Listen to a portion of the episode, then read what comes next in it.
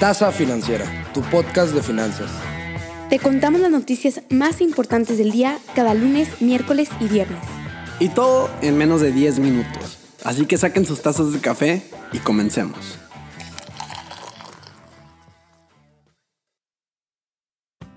¿Qué onda gente? Muy buenos días. ¿Cómo están todos ustedes en este viernes 15 de octubre, ya mediados del mes? Nosotros estamos aquí a todo dar, disfrutando de estar compartiéndoles las noticias del día de hoy. Ustedes ya saben que aquí los tenemos las noticias más interesantes del momento, presentadas de manera breve como siempre, para poder estar actualizados en el mundo de las finanzas, negocios, economía y mercados. Vámonos a lo bueno. Mi nombre es Daniel González y pues no se diga más. Espero les guste el capítulo del día de hoy. Les deseo un feliz fin de semana, pero antes empecemos con la primera noticia del día. La startup mexicana Justo, que viene siendo un supermercado sin tiendas físicas, completó su primera adquisición al 100% del supermercado en línea peruano Freshmart. De esta manera, continúa su expansión hacia Sudamérica, aunque Freshmart continuará operando bajo su nombre. Entonces, el crecimiento de Justo lleva un muy buen paso este último año, tras acordar varias expansiones y alianzas. Hace una semana completó una alianza con Rappi que cubre la Ciudad de México, Puebla, Guadalajara y Querétaro. Este año también anunció su expansión a Sao Paulo, Brasil, siendo así el primer paso en una ciudad fuera de México. Su inversión inicial en Brasil fue de 40 millones de dólares ya para ir cerrando, el dato es que la startup ha levantado 100 millones de dólares en los últimos dos años. Su última ronda fue de 65 millones que contó con la participación de titanes como General Atlantic, Foundation Capital y Mountain NASA. La Casa Blanca invitó a 30 países a una reunión virtual sobre medidas para combatir los ataques mundiales de ransomware. Para los que no sepan, ransomware es un tipo de malware que impide a los usuarios acceder a su sistema o a sus archivos personales y que exige el pago de un rescate para poder acceder de nuevo a ellos. O sea, como un secuestro a tus archivos personales. La cosa aquí es que entre estas 30 naciones no está el experto, Rusia. Rusia se quedó sin boleto, ya que la relación entre Estados Unidos y Rusia cambió por completo desde la salida de Donald Trump de la presidencia. Durante su última reunión cara a cara, Biden recriminó a Vladimir Putin sobre los orígenes rusos de los últimos ciberataques, todo este asunto se originó después de que dos incidentes de alto perfil durante el verano, una compañía de oleoductos y el mayor proveedor de carnes del país, los ciberataques fueron relacionados a DarkSide y Revil, dos grupos de origen ruso. Entonces, no es sorpresa que Biden no quisiera invitar a Rusia a la fiesta. La unidad mexicana de la automotriz estadounidense Ford parará la producción el viernes en ambos turnos de su planta de Hermosillo debido a un problema de desabasto de material. Lo que no estamos entendiendo es que, a ver, cuando una planta de producción de carros como Ford para su producción, pierde muchísimo dinero. Y esto mismo le va a pasar a Ford esta semana. Y aparte nos cuentan que el lunes y martes también tuvieron que suspender la fabricación debido a este mismo problema de desabasto. Es increíble que una planta tan grande y multinacional como Ford pare sus operaciones. Actualmente las cadenas de suministro están sufriendo cuellos de botella históricos y los grandes transportistas de bienes como Walmart, UPS y FedEx se comprometieron esta semana a intensificar sus esfuerzos para aliviar parte de esta obstrucción en los puertos. Mientras tanto, el puerto de Los Ángeles, uno de los más concurridos de Estados Unidos, se unirá al vecino del puerto de Long Beach para que funcionen 24/7. Juntos, Los Ángeles y Long Beach mueven más del 25% de las importaciones estadounidenses. Pero bueno, un montón de contenedores están atrapados allí y 81 buques de carga están pasando el rato en el Océano Pacífico esperando poder atracar y descargar. El problema es tan grave que POTUS, o sea Biden y su administración, han tenido que tomar cartas en el asunto para resolver uno de los efectos secundarios más desagradables de la pandemia. Entonces, las cadenas de suministro, que están más enredadas que el cable de los audífonos en tu mochila, son el resultado de los cierres de fábricas, la escasez de trabajadores y la alta demanda. ClassPass, el mercado de fitness basado en suscripción valorado recientemente en mil millones de dólares, anunció el martes que ha sido adquirido por MindBody. Les cuento, MindBody es un poco como el Open Table del mundo de fitness. Su software de reservas es utilizado por estudios, gimnasios y otros proveedores de servicios basados en la experiencia para que los clientes y las organizaciones reserven sus citas, clases, etc. ClassPass ayuda a llenar las clases, mientras que MindBody proporciona el software que ayuda a los gimnasios a administrar su negocio. Entonces la combinación de ambas puede dar el resultado perfecto para el consumidor. Los términos del acuerdo no fueron revelados, pero el CEO de Mindbody, Josh McCarter, dijo que era un acuerdo de acciones. El fundador y entonces CEO de ClassPass, Payal Kadakia, imaginó un sitio que le permitiría reservar clases a la carta de una variedad de estudios y gimnasios. Resultó ser que la gente no estaba tan motivada como se esperaba.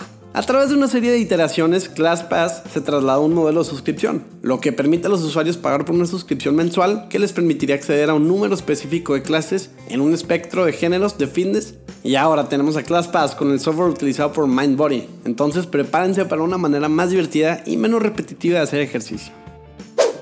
El jueves, un panel consultivo de la FDA votó unánimemente a favor de administrar refuerzos de la vacuna COVID-19 de Moderna. A ver, ya sabemos que el COVID-19 no ha parado, tenemos que seguirnos cuidando, pero dicen que para los mayores de 65 años y otros ciudadanos vulnerables vale la pena ir para recibir otra, otra dosis de la vacuna como hace un mes nos dijeron Pfizer y ahorita también está diciendo Moderna que también ellos quieren producir una tercera dosis para que con eso reforzar y que estén más seguros estas personas y poder poco a poco ir erradicando mayor el virus. LinkedIn, la red social profesional, se despide de China. El gigante tecnológico estadounidense Microsoft anunció el día de ayer que LinkedIn se va de China para siempre a finales de este año. Ojo, recordemos que Microsoft compró LinkedIn por más de 26 mil millones de dólares en 2016 entonces, la noticia llega en medio de una oleada de cambios regulatorios en la nación asiática, por lo que el timing sinceramente no debe de sorprendernos tanto. Hay crecientes tensiones entre las compañías y el país. Tan es así que hace dos semanas Microsoft fue objeto de un fuerte escrutinio por la decisión de bloquear los perfiles de ciertos periodistas estadounidenses en China. Sin embargo, la compañía no es la única empresa estadounidense que le resulta difícil equilibrar las demandas autoritarias del gobierno chino y sus propios objetivos comerciales.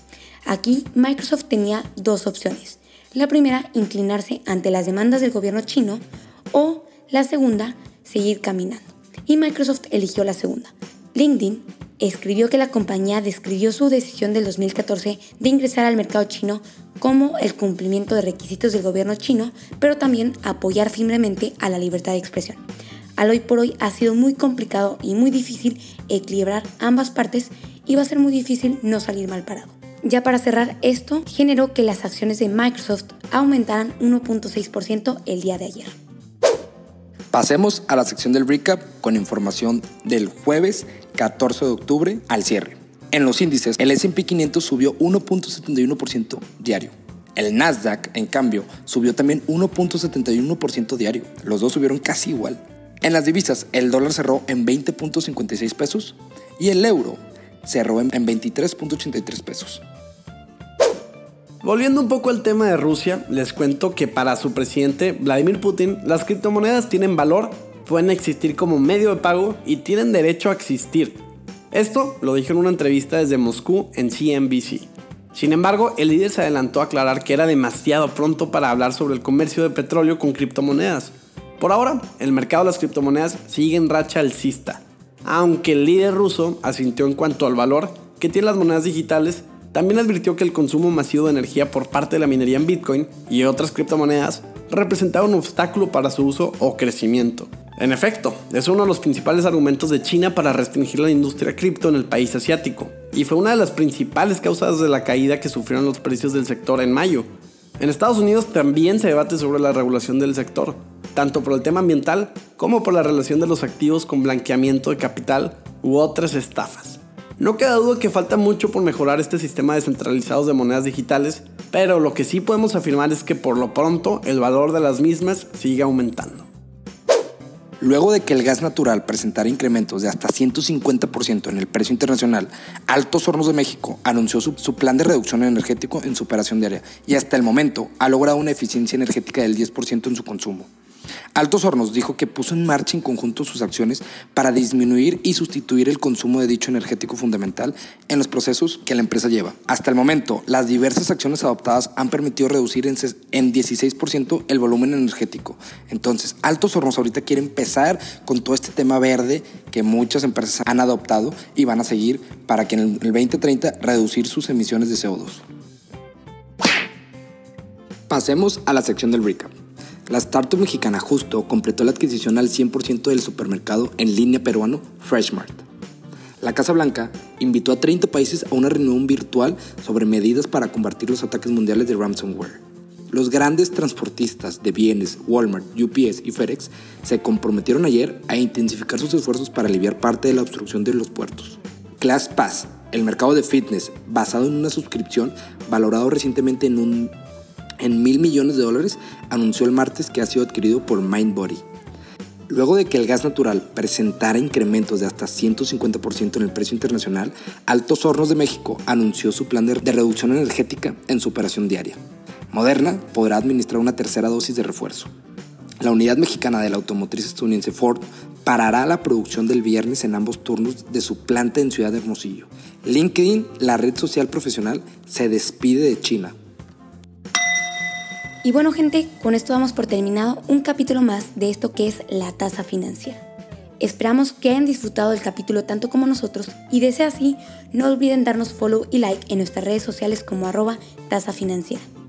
Mi nombre es Edina Velasco y les deseo un excelente fin de semana. Hasta lunes.